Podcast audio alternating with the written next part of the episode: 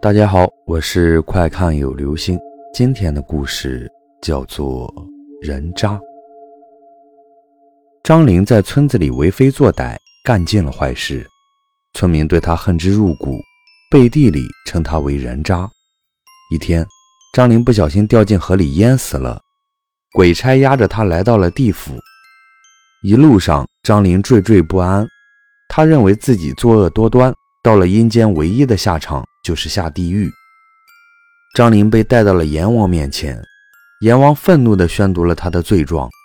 就在张林以为自己难逃一劫时，阎王慢悠悠地开口说：“你罪恶滔天，我罚你去修补河堤，你可愿意？”张林一愣，简直不敢相信自己的耳朵，自己犯了这么多的恶行，竟然只有这么一点惩罚。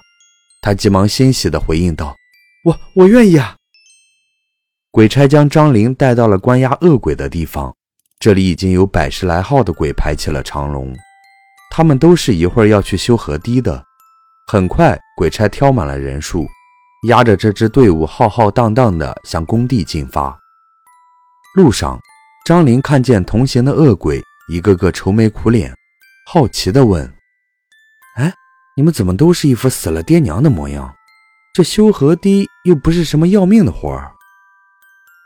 一个鬼瞅瞅他，欲言又止，最后轻叹一声，把头转了过去。张林跟着队伍走了半个小时，终于来到了河堤前。他看了看河堤，这地面上到处都是一条条裂缝，一个个洞眼儿，像马蜂窝一般。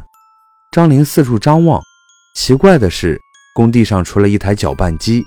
只有寥寥的几把铁锹和抹泥刀。张林向鬼差抱怨：“哎，只有这点工具，怎么干活啊？”鬼差瞪了他一眼，径直走到一名恶鬼面前，将他举起来扔进了旁边的搅拌机。搅拌机内的惨叫声戛然而止，随后机器吐出了一堆血红色的肉渣。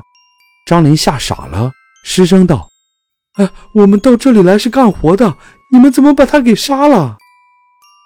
鬼差无奈地回答：“以前我们用水泥渣填补漏洞，结果总是存在缝隙，达不到要求。专家说了，必须要用更渣的材料才管用。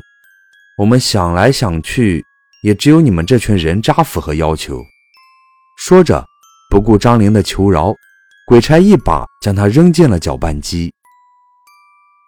好了，这就是今天的故事。做人不要太渣。